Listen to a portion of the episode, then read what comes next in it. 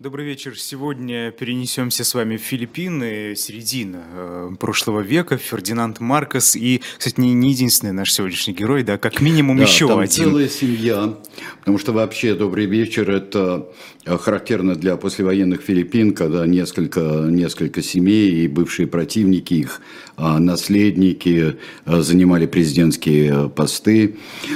И Фердинанд Маркос, который три срока был президентом Филиппин, с 1965 по 1986 и его а, второй и, ну и тоже и последний срок тоже были связаны и с чрезвычайным положением, а, очень аккуратно читайте, например, российские источники, такие как Википедия, читайте про Фердинанда Маркоса, потому что там ну, не то, что срезаны углы, а как-то есть такие фигуры умолчания, и я думаю, что они бы очень понравились, э, ну так, вполне бы понравились нынешнему президенту Филиппин Фердинанду Маркосу. Только Фердинанд Маркос младший или Бон-Бон Маркос – а, а, который сын Фердинанда Маркоса и Мельды Маркос, тоже нашей героини, потому что это, это потрясающая была женщина.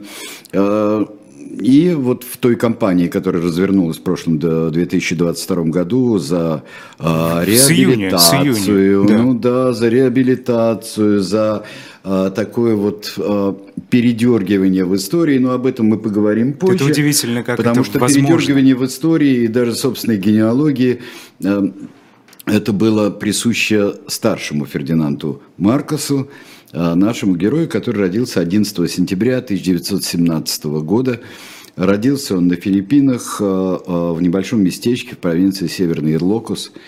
Давайте посмотрим сначала на Фердинанда Маркса, на его вдохновенное лицо, оно нам пригодится, потому что действительно это такой вот, я бы сказал, парадно-мифический портрет. Обратите внимание на его рубашку, Э, эта рубашка характерная для него и для других э, политических деятелей. Вообще это филиппинская такая вот а, рубашка. И а, также будет выглядеть его сын на инаугурации 30 июня 2022 Она года. что-то символизирует? Я даже не знаю, но это во всяком случае так это такая вот, вот нормальная такая вот одежда. Mm-hmm. Хотя мы можем видеть Фердинанда Маркоса во всех цивильных, а также в военных костюмах. О военном мы еще поговорим. Фердинанд Маркос, э, действительно, он, его отец э, Мариана Маркос э, был учитель, адвокат, он был политиком, и потом его ждет очень суровая судьба, но в которой он в какой-то степени, даже в очень немалой степени, он виноват э, сам. Это политик э, какого масштаба? Э, политика масштаба регионального, потом масштаба, можно так сказать, федерального, потому что давайте посмотрим на Филиппины, на карту Филиппин. И э, на карте Филиппин мы увидим, что это очень большой архипелаг. Угу. Вы посмотрите, он э, по количеству островов, э, причем не маленьких островов, он превосходит э, японские острова. Это серьезная база, я бы сказал. И поэтому история Филиппин, э, вот мы видим там северный очень крупный э, остров, остров Лусан, и Лусан это очень важная провинция, но Филиппины во время а, великих географических открытий и колониальных завоеваний, это очень важно, это контролирует Юго-Восточную Азию. Это архипелаг, а, который важен стратегически, как я уже сказал, и это было испанское владение, и поэтому помимо языков автохтонных, тамошних языков настоящих, которые здесь, если мы будем говорить, э, каким языкам, каким, э, какой семье это принадлежит, это австралонезийская семья языков, и она охватывает огромные пространства и Тихого и Индийского океана.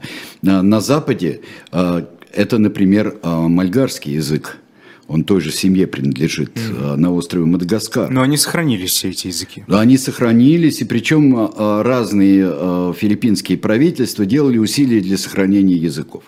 Потому что испанский начал очень сильно вытеснять и замутнять, как сказали бы, суперстрат был испанский во всех языках, основных языках Филиппин, был очень важен. И Испания до конца XIX века владела Филиппинами, потом произошла испано-американская война, и э, Филиппины стали принадлежать Соединенным Штатам. И э, э, политикой было вытеснение испанского языка, хотя испанский оставил множество слов, ну за, за столько времени это оставить, действительно, и множество слов, они очень похожи. И а все вытеснение вот... какими инструментами? Это насильственное что-то? Да какое вытеснение насильственное? Когда мы не знаем, вот к нам приходит, приходит железный железный конь. Мы же его называем трактор, да, вот, хотя это никакое не, не, не русское слово. Когда приходят новые реалии, когда легче угу. еще он становится лингвофранком между разными а, племенами, разными субэтносами, становится языком общения, то, конечно, там, там масса языков. А сколько а, а, заимствований из русского в разных языках СССР было и Российской империи.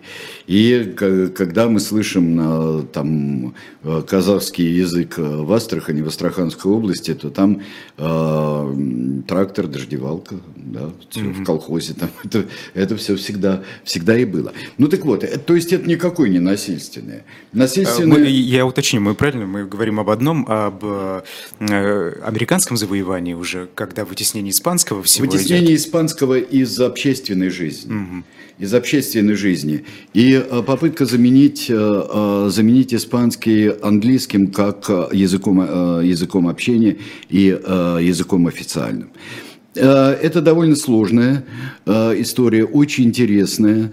Вот я когда занимался такой для статьи биографии генерала МакАртура, который там очень много служил и воевал потом во Второй мировой войне, это очень, с очень интересными традициями, с местной такой вот а, местной элитой, а, элитой филиппинской и элитой американской. И вот, например, то, что генерал МакАртур дружил а, с будущим первым президентом Филиппин, то, что это вызвало очень какое-то такое, вот эти снобы, американские снобы, Э, они, вот все дипломаты, военные, вот все то, что присутствовал, губернаторы, а что они, конечно, нравилось? смотрели. Ну, не нравился, ну что, американский генерал, американский офицер. Которого мы, кстати, гени... неоднократно касались. Ген... Генерал, ну что ж такое-то, я mm-hmm. не знаю. Он, он шляется в компании э, каких-то там туземных интеллектуалов.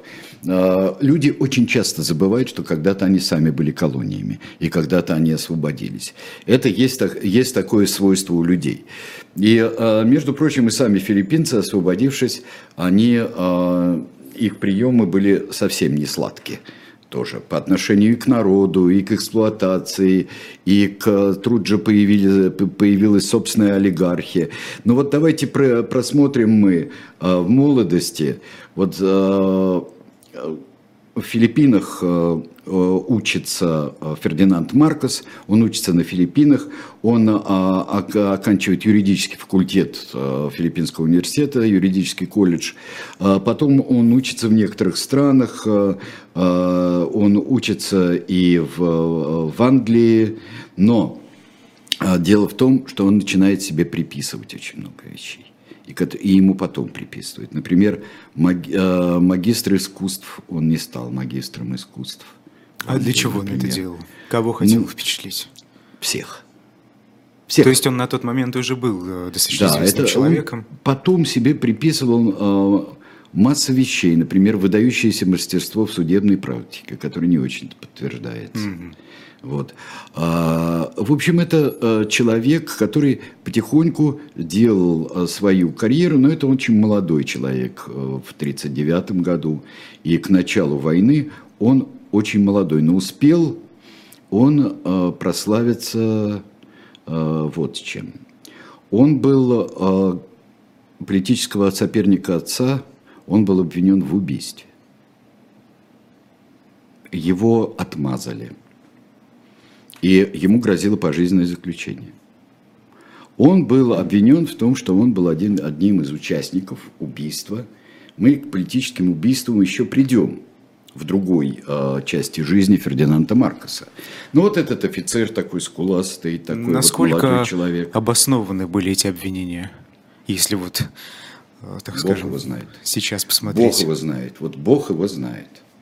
Бог его знает, потому что э, есть э, улики за и улики против, но де, дело замяли. В общем, э, никогда семья Маркосов не отличалась э, какой-то, э, я бы сказал, излишней совестли, э, совестливостью в, в отношении собственных детей и собственных деяний. Наступает война.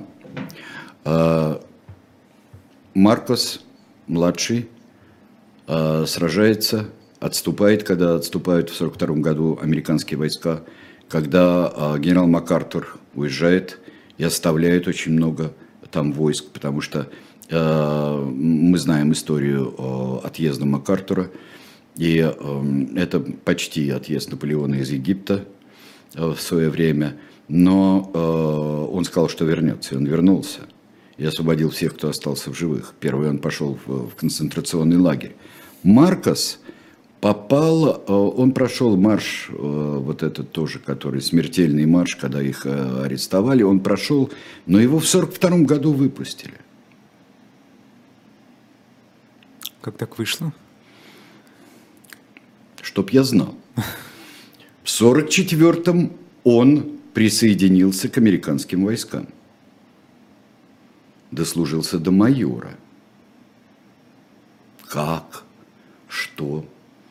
У Маркоса отмечено множество военных наград. Но э, известные нам по всем патетическим американским книгам про американских ветеранов, и особенно э, тех ветеранов, которые на суровые лица надевают очки и начинают рыться в архивах. Своих э, действительно не сдаем, там, но с другой стороны, кто у нас там присваивает себе подвиги, мы как-то не очень любим.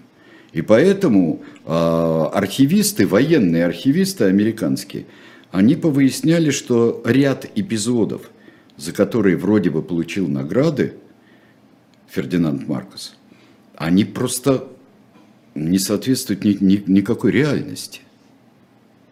Это можно посмотреть, кстати говоря. А быстро выяснили, сколько времени Нет, прошло? не быстро. Это уже когда Фердинанд Маркос был на вершинах власти.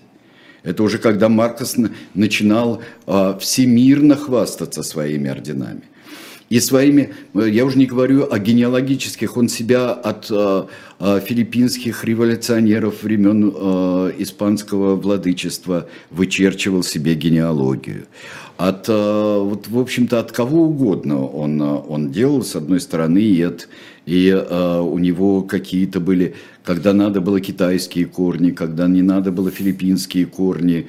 В общем, это такая сконструированная во многом биография была. Ну вот, война окончилась. И также э, почему-то не отмечается в таких нейтрально-апологетических э, э, текстах о Фердинанде Маркосе, что этот человек достаточно быстро, став помощником э, э, президента, э, став помощником премьер-министра, Э, Филиппин после войны, что как-то э, быстро забылось, что он майор, и он стал подполковником.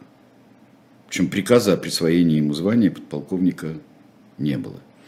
Но там легко давались звания. Мы знаем, что э, был э, МакАртур, тот же вышеупомянутый, когда он э, был советником и, форми... и он создавал филиппинские вооруженные силы, 30-е годы, то он, а, его быстренько произвели фельдмаршала. Угу. В маршала произвели, он стал маршалом тамошним, филиппинским. Но МакАртур быстро вернулся в американскую армию и о своем маршальстве так не особенно говорил.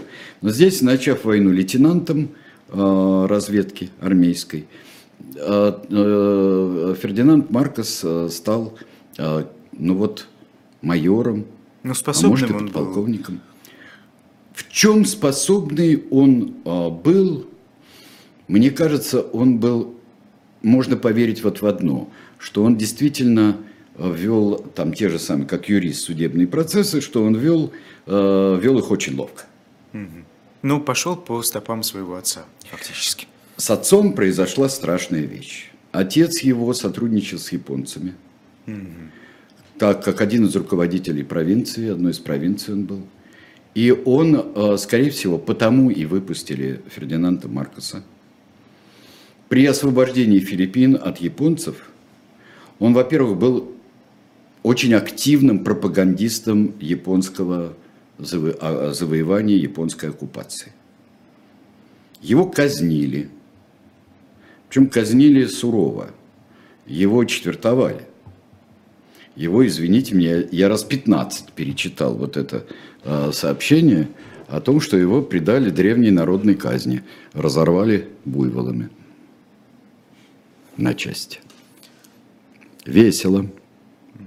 А Фердинанд Маркос занимался реабилитацией отца, когда пришел к власти как будет его сын заниматься реабилитацией Фердинанда Маркоса вот уже в наше время. Вы понимаете, что мы с вами сейчас, а вот если не считать там меньшего каст, меньшого Кастро Рауля, если не считать, да и то уже ушедшего в отставку, то мы с вами присутствуем а, при первой для нас династии такой вот, которая сейчас. Нельзя сказать, что Фердинанд а, Маркос младший – это э, какой-то вот такой вот э, дикий диктатор, потому что пока совершенно непонятно это. Прошло там полгода, вот скоро год будет, ну там посмотрим. Да и учитывая некоторую закрытость Филиппин все же. А, как сказать, там очень плохо со свободой слова, но, с другой стороны, я видел а, несколько передач и фрагментов передач, а, когда оппозиционных это оппозиционные, но на западных средствах массовой информации, на телевидении, например, на Deutsche Welle, на американском телевидении, а, выступали люди, которые, а, во-первых, родственники жертв выступали. Потому что там целый мемориал, ведь огромный жертв диктатуры Маркса, к которой мы еще не, не подошли. Вспомним Марию Рессу, кстати. Что? Мария да, Рессу. Да, да, да. Нобелевский ну, лауреат.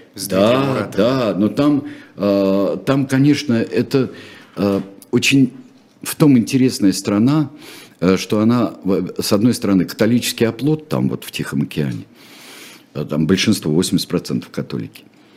А с другой стороны, это с очень э, развитой европейской культурой страна. И как-то так, несмотря на все вот эти диктатуры, диктатуры, контрдиктатуры, которые появляются, она это страна с очень серьезным уровнем и а, постижения действительности, и с таким вот а, с а, уровень интеллектуализма, который там университетский очень высокий уровень. И поэтому диктаторам там не так, не так весело, хотя они вот... Маркус, конечно, погулял как мог. Давайте обратимся к его личной жизни – а личная жизнь... А, извините, а вот этот уровень все-таки образования, это после американцев? Я это, понимаю, это последствия? Я думаю, что в гораздо большей степени, чем испанцы они сделали. И вот под американской гидой, как мы видели, как взлетает, несмотря на диктатуру, уровень образования в Южной Корее после войны, то уровень образования а, взлетает э, на Филиппинах, конечно, в американскую эпоху, но а, при этом существует еще и традиционалистские такие углубленность в традиционную культуру, очень важную, очень интересную. А, но я бы сказал, что вот левые правительства, они подтягивают низшую грамотность, низшую грамотность. Высшим образованием, мощным высшим образованием при сочетании с грамотностью, которую тоже поддерживают, это, конечно, западного толка а, демократии, которые устанавливаются в таких местах, они их поддерживают очень, очень сурово, несмотря на э, дикий совершенно разброс в э, благосостоянии. Ну, я вам скажу, что и в социалистических странах дикий разброс. И даже более дикий бывает разброс, да. Э, например, той же э, э, Северной Кореи, но там дело не в деньгах, а в привилегиях, но и в деньгах тоже бывает. В чате спрашивали да. про уровень демократии времен американского А, неплохой уровень демократии. Вот вполне э, строилась э, армия по европейскому образцу, университет существовал, вон тот же самый университет, э, который окончил Фердинанд Маркос. Университет существовал. Уже существовали все предпосылки, партии политические, все предпосылки демократии, все предпосылки независимости существовали. Может быть, поэтому Соединенные Штаты иногда питают такие иллюзии, когда, например, ну, пытаются диктаторские режимы э, как-то пере, переотлить в демократию, что получается с гигантским трудом. Но там еще другое дело, вот когда это речь идет, например, о том же Ираке или Афганистане, там же еще такой а, дичайший э, поток а, радикальных движений, которых здесь, они потом, они будут, это все-таки 20 век. Тут там и компартии, и маоисты, и да кто угодно. И исламисты на Филиппинах а, очень и очень а, сильны а, и до сих пор сильны. Но это, это ведь небольшая группа. Фактор. Но она очень-очень значительная в том смысле, что они там же были и антихристианские выступления были. Они связаны, там недалеко Индонезия ведь, угу. где, где очень весело. Угу. И всегда было весело, и до сих пор э, весело. Фердинанд Маркс – личная жизнь. Это важно. Потому что у него была гражданская жена, и не будем себе морочить голову ее именем, а, но там произошел решительный поворот. У них были общие дети, но это был гражданский брак, Э, связанный с тем, что религиозный брак э, как-то не заключал.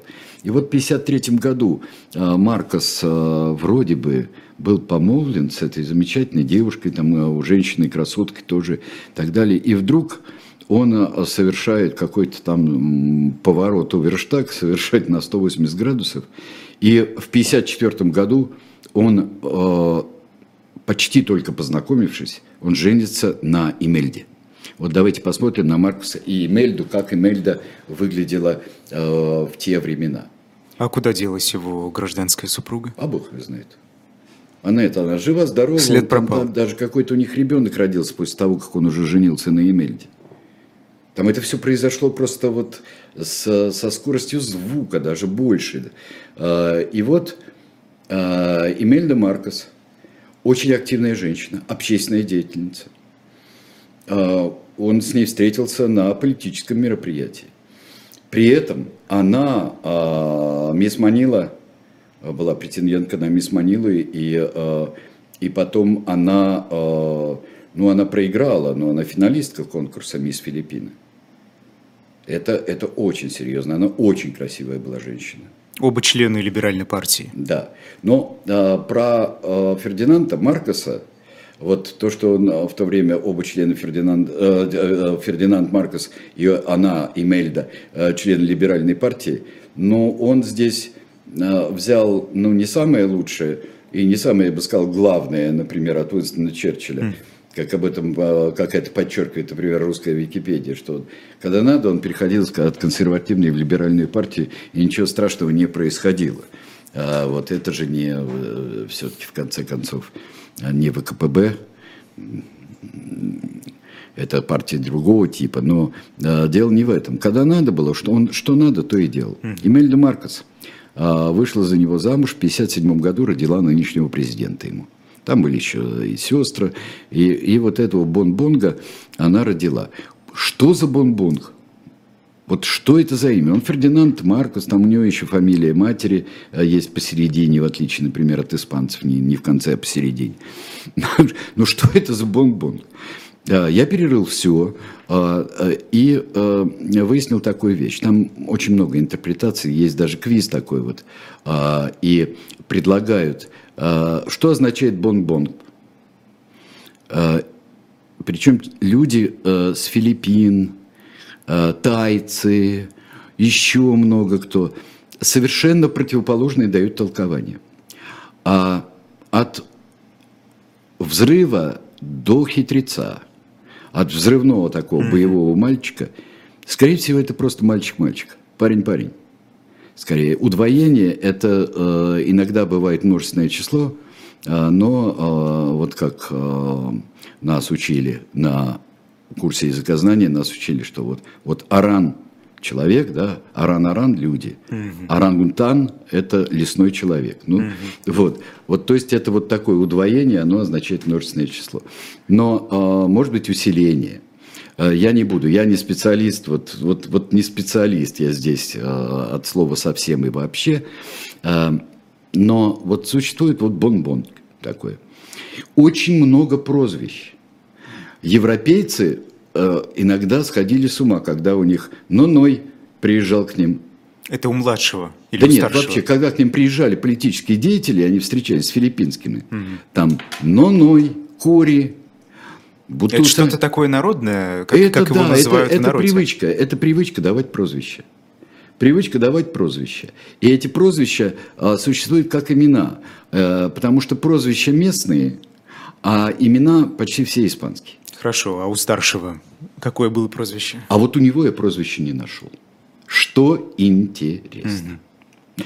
Ну вот мы видим а, Красанакино и э, Красанакина мы еще не видим. Это будет следующий президент после, а, после Маркоса. Мы видим Эмельду Маркос и видим а, Фердинанда Маркоса. И самое время сделать перерыв и потом начать их и завершить их бурную карьеру. Завершить это сложнее, потому что у меня нет уверенности, что маркосовская карьера а, вот такая бурная завершилась.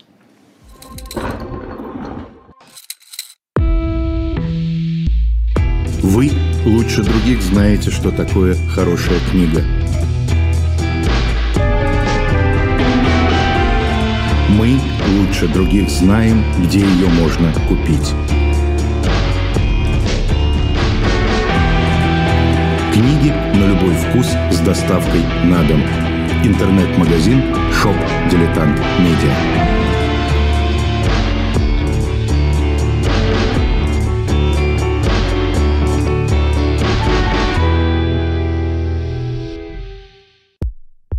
У нас есть парадоксальная ситуация. Это непросто, потому что останется в истории. Ну, Владимир Борисович, вы прям как ребенок. У вас есть лучшие средства обороны? Нету.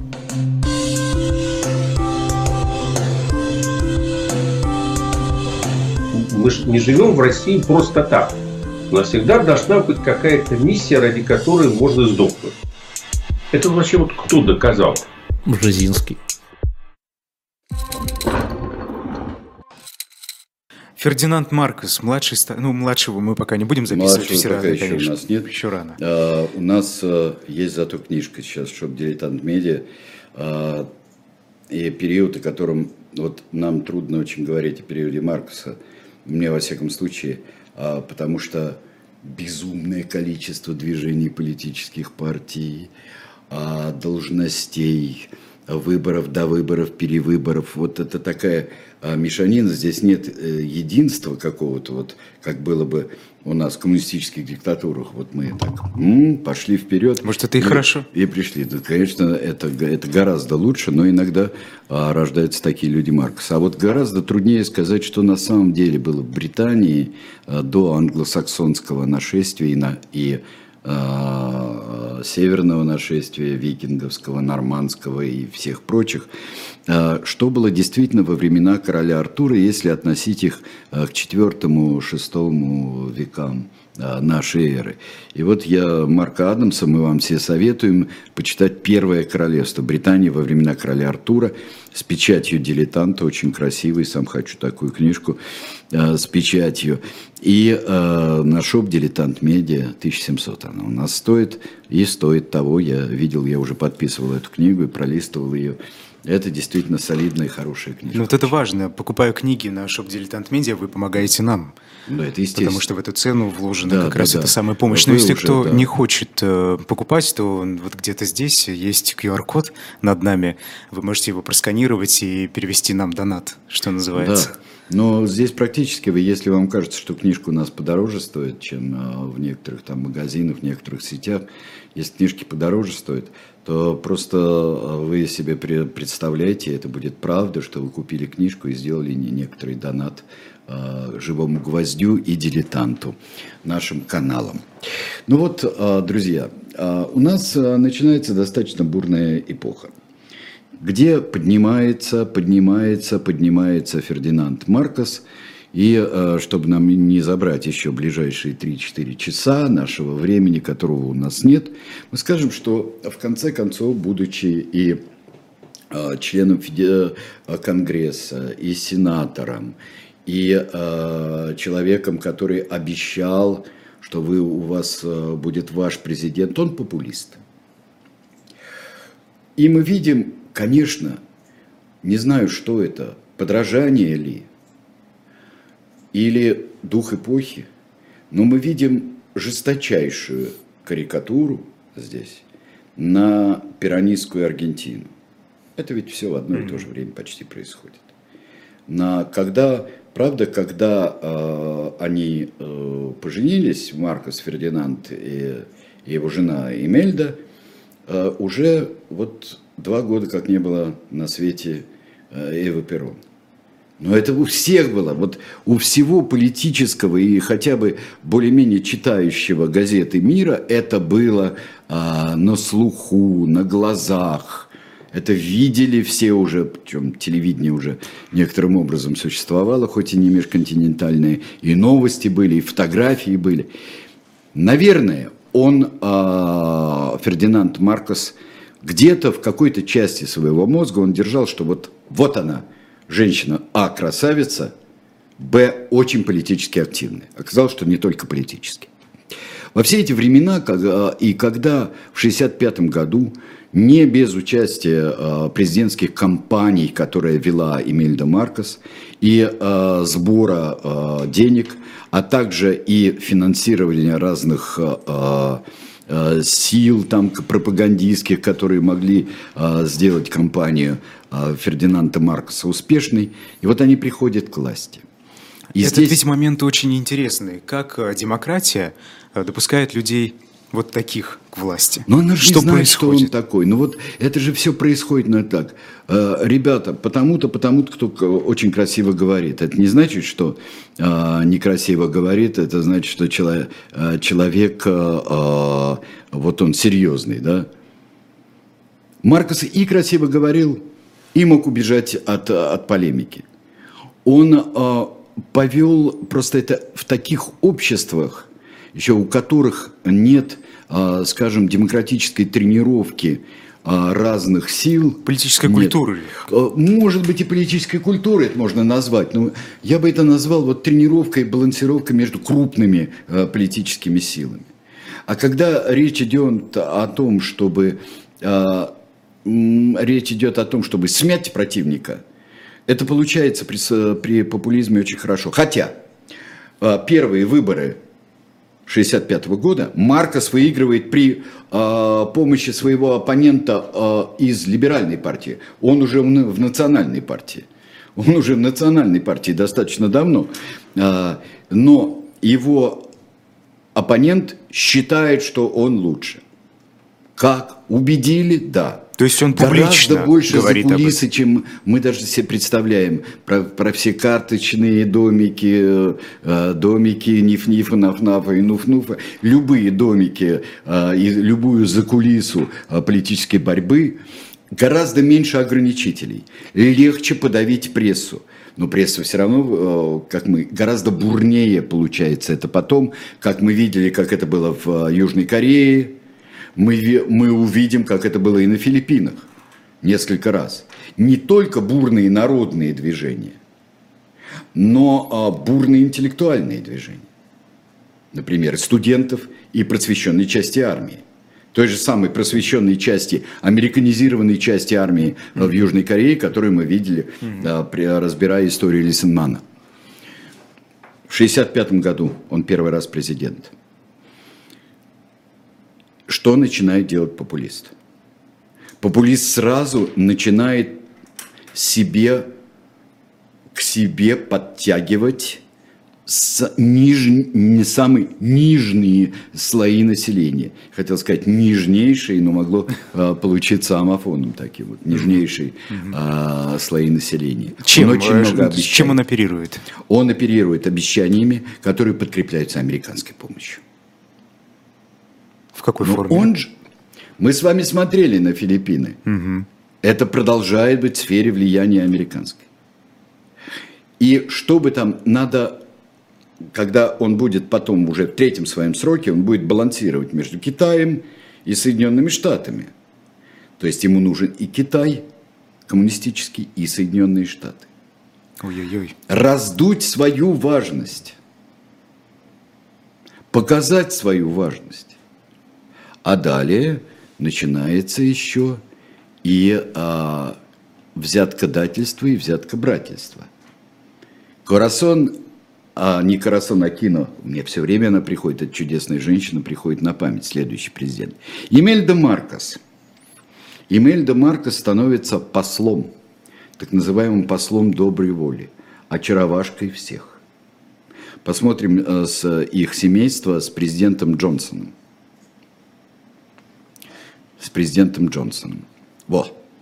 Вот, с президентом Джонсоном, э, вот первая леди тут, э, и рядом с Джонсоном э, Эмильда Маркос в своем традиционном э, замечательном этом платье с поднятыми э, плечами такими вот. Что он обещает? Это же начинается Вьетнам. И очень важно, что здесь э, Филиппины будут твердо держаться проамериканской позиции. А вот у нас я подавляю э, движение левое внутри. Я подавляю левое движение.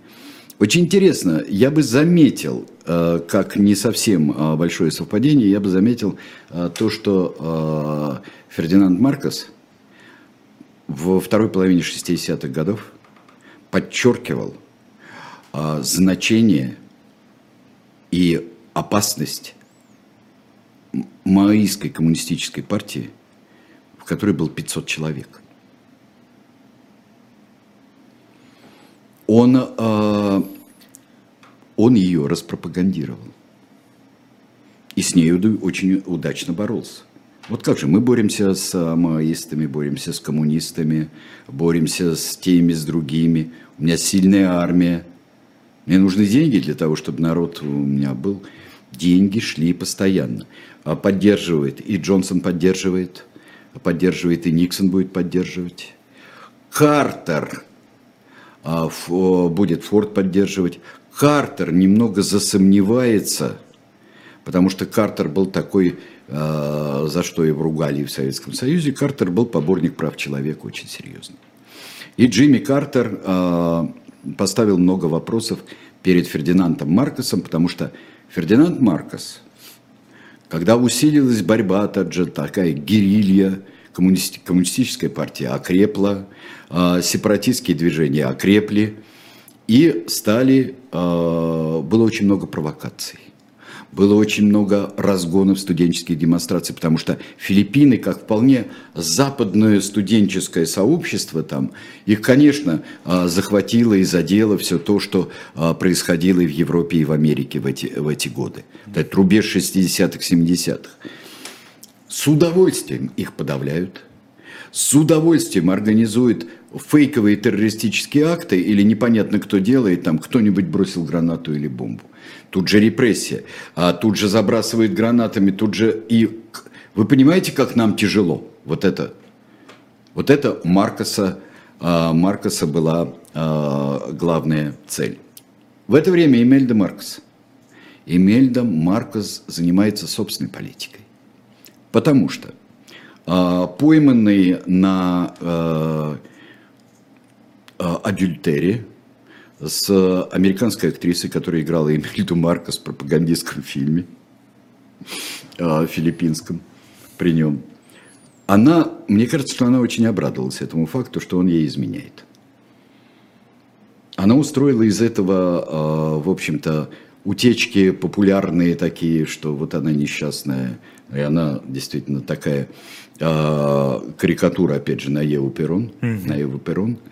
И что она вот она, она приобрела собственное значение, он, э, чем бы она ни занималась, лишь бы не трогала личную жизнь Фердинанда Маркоса, как он. Фердинанд Маркос, вот, вот пускай занимается. Во всяком случае, вреда для его правления она никакого не приносила. Но зато у нее было, она собирала коллекции – И я, а, судя по делам, которые а, были подняты после их эмиграции и в Соединенных Штатах, и в других местах, на самих Филиппинах, где они разворовали а, коллекции искусства, у них реквизировали потом картины Клода Моне, были других художников, были ценности, были знаменитый розовый бриллиант, который где-то кому-то пытались продать они реквизированы как имущество. Ходил упорный слух, что э, они, конечно, пользуются в своих диких роскошествах.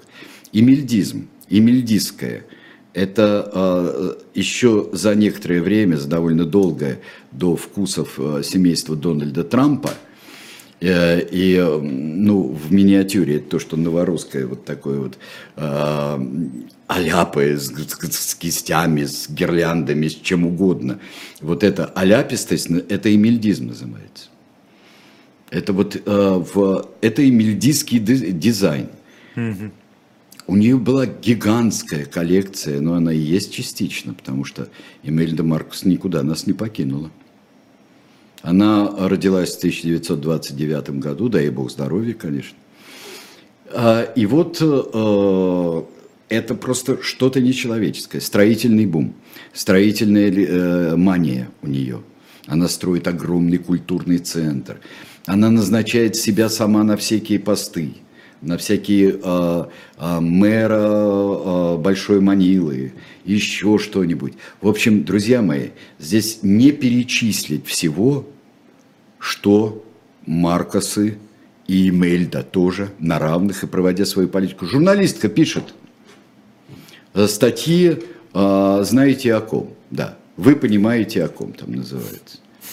А, и пишет э, статьи совершенно вот смешные, как говорили, и просто и разоблачающие – и все взятки, которые она получала в Соединенных Штатах там, от табачных компаний, и которые она раздавала там за политику, ворованные всякое вот это тоже а, а, ценности. И а, из ее будуара, в общем-то, как тогда и говорили, ну, практически из ее будуара поступает приказ арестовать. И это выполняют. И она пользуется то, что говорит Эмельда Маркос, даже и в отношении репрессий, а, которые она проводит параллельно, она проводит свои репрессии. Это считается законом. Против кого? Против прессы, оппонентов. Самая, конечно, а, вопиющая история была, ну, давайте скажем, что выборы 1971 а, года, они были просто страшные, и здесь первые рекорды – одни из самых грязных выборов на свете было. Грязный подкуп, постоянный подкуп избирателей, передергивание результатов и так далее. А, и а, уже в 1972 году, вот я говорю, против, э, после нескольких попыток э, покушений и, э, в общем-то, столкновений боевых, Маркс объявляет военное положение. То есть здесь уже чохом он объявляет чрезвычайное положение, не могут работать ни радиостанции, ни, ни газеты, ничто не может работать. Никаких свобод. А что так его вынудило именно в этот момент? Экономика, скорее всего. Так плохо было все? Уже начинало быть, э, уже начинало быть как-то не очень хорошо. Хотя Э, здесь в 1973 году, когда он уже отменил Конституцию, ему удалось свести концы с концами. Гигантский государственный долг. Но дело в том, что э, семейство Маркос могло уплатить, как посчитали, государственный долг Филиппин один, а может быть и больше раз – в общем, это трудно столько красть. Семейство Маркос входило до прошлого года в книгу рекордов Гиннесса как семья, укравшая у государства наибольшее количество денег. Почему до прошлого? Потому что в прошлом году а, издание про которое, книги Гиннесса, которое было после мая-июня 22 э, года, оно постаралось не порочить семью Маркса. Я не знаю, как у них это все получается. Это потрясающая совершенно штука. Я понимаю, что здесь внутри все получается, да? Там внутри получается, здесь внутри все получается. А Никакие иски не работают. А когда это в мировом масштабе? Почитайте, друзья, возьмите, да и почитайте. А, список есть исков к ним. Список дел. От розовых бриллиантов до Клода Моне а, взятки табачным компаниям, взятки табачных компаний американских, которые снабжают а, за оказание определенных услуг. Эмельда Маркос это, это делает замечательно. Эмельда Маркос, когда уже в 80-х годах, после третьего срока, э, неправильно пишет, что он отменил чрезвычайное положение. Он-то его отменил. Он отменил, ну знаете, ну я думаю, что нашим э, зрителям и тем, кто следит за передачей «Тираны», да и то просто знает жизнь и окружающую действительность, не надо объяснять, что э, отменив чрезвычайное положение, он его не отменил. Там все осталось на своих местах. Просто это не называлось больше чрезвычайное положение. Несколько раз а, Фердинанд Маркос пользовался референдумами, чтобы изменить Конституцию, упразднить Конституцию. Референдум а, Одно дело, референдум времен Деголя, когда Деголь обратился тоже не к политическому классу, а к французам, француженки и французы, Шарль Деголь. И э, стал работать референдумами. Да, это был популистский ход. Популистский ход, и, но он поддержал Галийскую республику, Пятую республику. Здесь тоже поддерживает э, власть Маркоса, которая была Третья э, Филиппинская республика, но референдумы, референдумы, референдумы, который он постоянно выигрывает. Он выигрывает все время. 83 год ключевой. 83 год ключевой, потому что в это время а, после столкновений, боин а, всевозможных, а, выступления армия, которая громит региональные движения, рекруты отказываются стрелять в восставших. И вот все это расследование, оппозиционный политик Бенигно Акино выступал против этого, его сажают. Ему потом Имельда договаривается, он заболел. Имельда, договор... Имельда договаривается, что он может уехать на лечение. Он уезжает в эмиграцию, его отпускают в эмиграцию на лечение. Потом, в 83 году, ну, отпускают на лечение, но над ним парят. А, она едет к нему и говорит, все успокоилось в 83 году. Все успокоилось, все хорошо, вы можете возвращаться – Бенигно Акино возвращается, в аэропорту его убивают. Дальше в панике и сутолке убивает еще какого-то человека. Вы его застрелили. Что, что это было? Зачем его обратно звать? Айдар. Я думаю, что человек, который живет в наше время и в определенных местах, это прекрасно понимает. И э, дальше следует, или хотя бы фильмы смотрел, дальше следует, дальше следует, э, что убили, застрелили еще одного человека, военного. Там, в суматохе. В, Случайная э, жертва? Не случайно. А кто это? И его тут же обвинили, что это он стрелял. Ну, друзья мои, да, да, вот, роман Ильи Чайльда, романы, вот я не знаю, кого угодно просто вот кого угодно. И тут, но они э, открыли ящик Пандоры.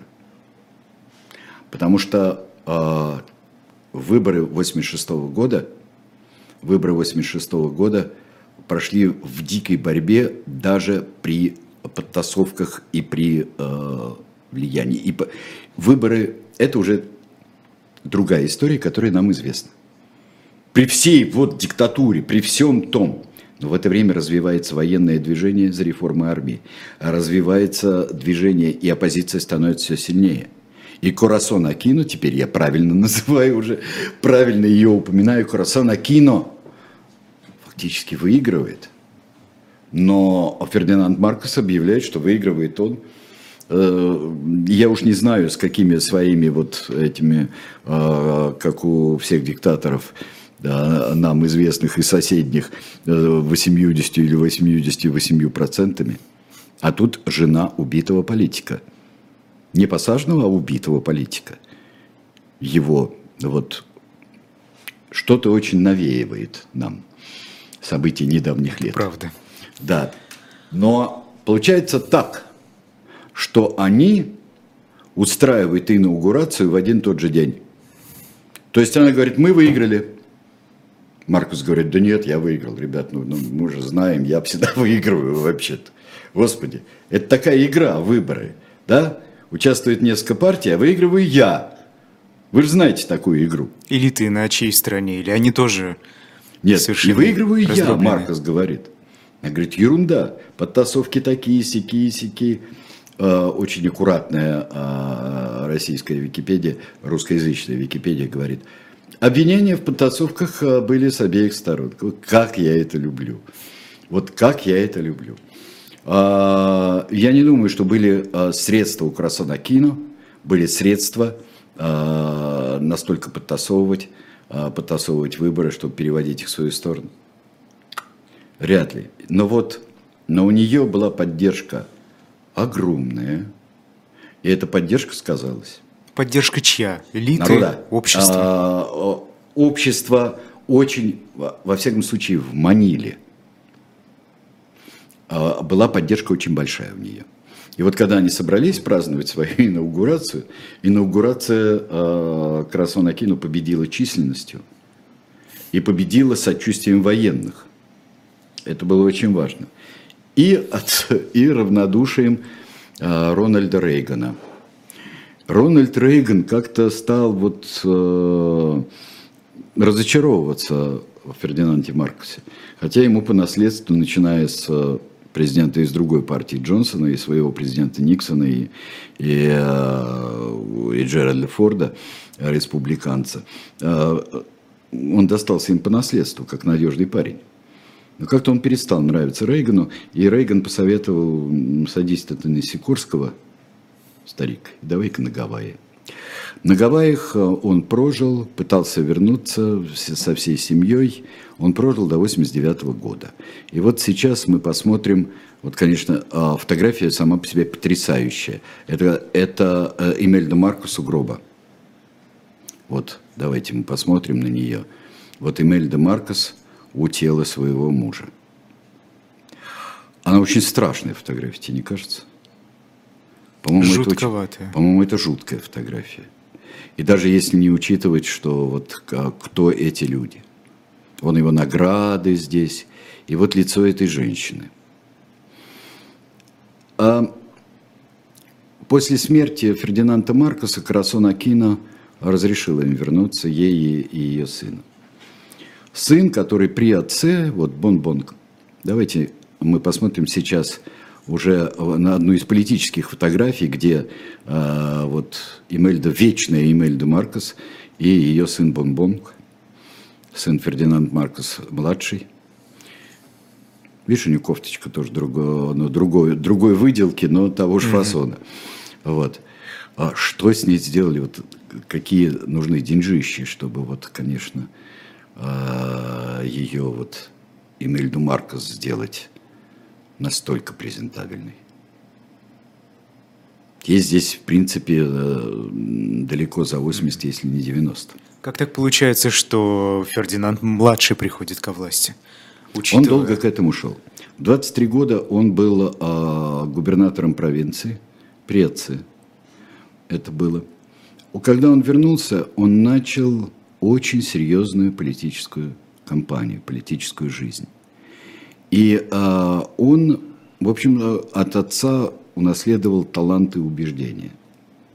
Он, с одной стороны, и популист, но с другой стороны, президенты Филиппин, э, и даже вот был и Красон Акино, и сын ее, убитого Бенигно Акино, Акино, были президентами – но Конечно, они много тоже наворотили, но не такого, а, я не знаю, гомерических масштабов, как это было у Маркуса и у Эмельды. Но он еще ко всему, когда он проиграл выборы как а, вице-президент на прошлых президентских выборах, он понял, что надо все делать по-другому. И он даже обратился к одной э, сомнительной очень британской фирме, э, расследование показал, с которой было дано задание. Сделайте новый имидж моей семьи. Для этого нужно будет очень тонкими способами а, переделывать биографию отца, переделывать биографию страны – а дискредитировать, например, родственников жертв, которые просили компенсации. Им не правда нужна, говорил Бонбонг Акина, им нужны деньги, говорил. Худо-бедно он пришел с очень хорошим результатом, выиграл выборы, и теперь мы вот можем посмотреть, продолжится ли династия во всем ее великолепии. Пока только вот в похожести сына и похожести начальных приемов. Еще не вечер. Да. Да, через неделю в Тиранах. Через неделю мне надо подумать, потому что надо переместиться в какую-нибудь ну, эпоху и континент. Что, предлагают что кому Нет, я хотел предложить, чтобы они предлагали, да. Мы а, будем получать, так да. скажем, эти комментарии под выпуском оставляйте или в наших телеграм-каналах это можно делать. А, собственно, все. Да. Спасибо. Да, вот такая вот веселая семейка после, у нас была. После mm-hmm. нас на «Живом гвозде» особое мнение Екатерина Катрикадзе, журналист э, с Антоном Орехом, поэтому оставайтесь с нами и не переключайтесь. До свидания.